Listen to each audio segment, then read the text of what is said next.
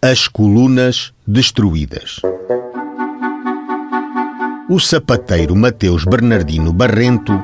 pelas 10 horas e meia da noite do dia 17 de outubro do ano do nascimento de Nosso Senhor Jesus Cristo, de 1870, deslocara aos capitéis de 14 colunas que prendem as grades do lajeado e adro desta vila e quebrara cinco dos referidos capitéis, derrubando totalmente a primeira coluna do lado direito ao subir do Rocio para o adro que se situava ao fundo das escadas.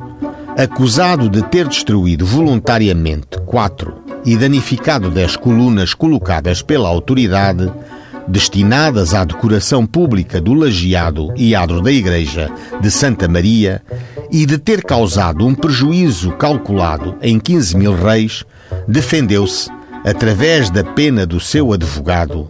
contrariando o libelo crime, assim: que uma semelhante acusação não pode produzir efeito, ainda mesmo que se provasse o que se articulou no artigo 3 do libelo, porquanto o réu de há muitos anos é tido e havido como homem desavisado, sem consciência daquilo que faz, abandonando-se a si mesmo e ao seu ofício de sapateiro que outrora desempenhava com esmero, e além disso, por mais de uma vez, com os ataques repetidos de loucura, se tenha ausentado da família e da sua terra natal, até grandes distâncias, a ponto de ter sido preso pelas autoridades e remetido para esta vila como homem suspeito, sem o ser.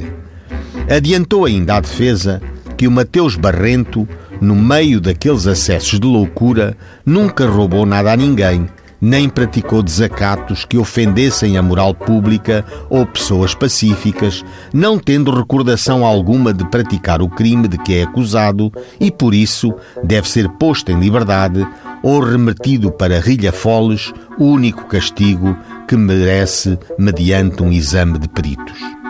A maioria dos jurados deu como não provado que o réu tivesse destruído quatro colunas e danificado dez, que estavam colocadas para embelezamento e decoração pública, e na sequência da resposta a tal quesito, foi absolvido.